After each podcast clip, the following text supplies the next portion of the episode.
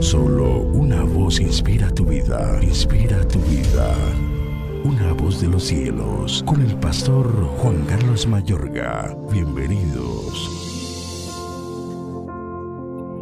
Líbrame de mis enemigos, oh Dios mío Ponme a salvo de los que se levantan contra mí.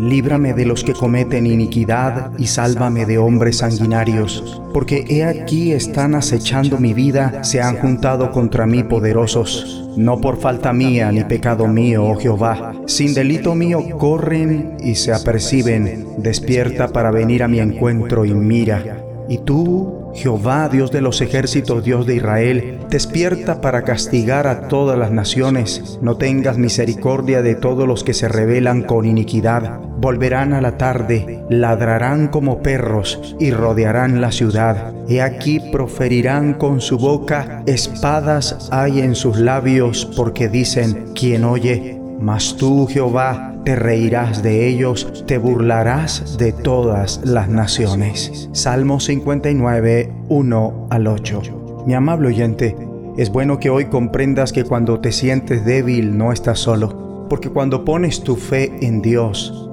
Él convierte tu debilidad en una fortaleza.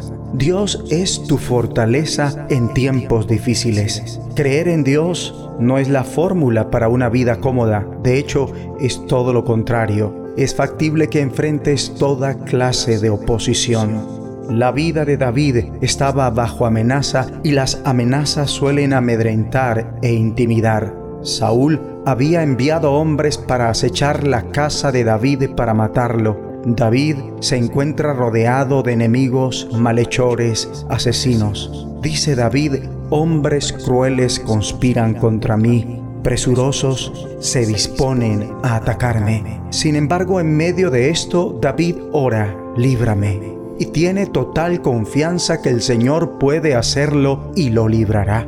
Más tarde, en este mismo salmo, David invoca a Dios dos veces diciendo, Dios es mi defensa, fortaleza mía él es calificado para decir, están acechando mi vida, se han juntado contra mí poderosos, no por falta mía ni pecado mío, oh Jehová, mejor dicho, no he hecho nada malo y sin embargo se apresuran a atacarme. David no era perfecto, sin embargo, en ocasiones puedes enfrentar inconvenientes no porque estés haciendo algo mal, sino porque estés haciendo algo bien mi amigo y amiga, gime a Dios pidiéndole ayuda en los tiempos de inconvenientes personales. Como David, di, levántate y ven a mi ayuda, mira mi condición.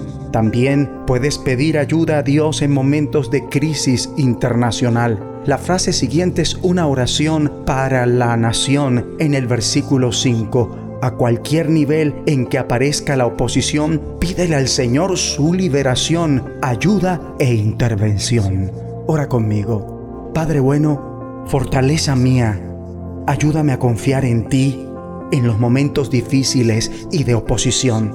Líbranos de los que se oponen a tus planes. En el nombre de Jesucristo. Amén.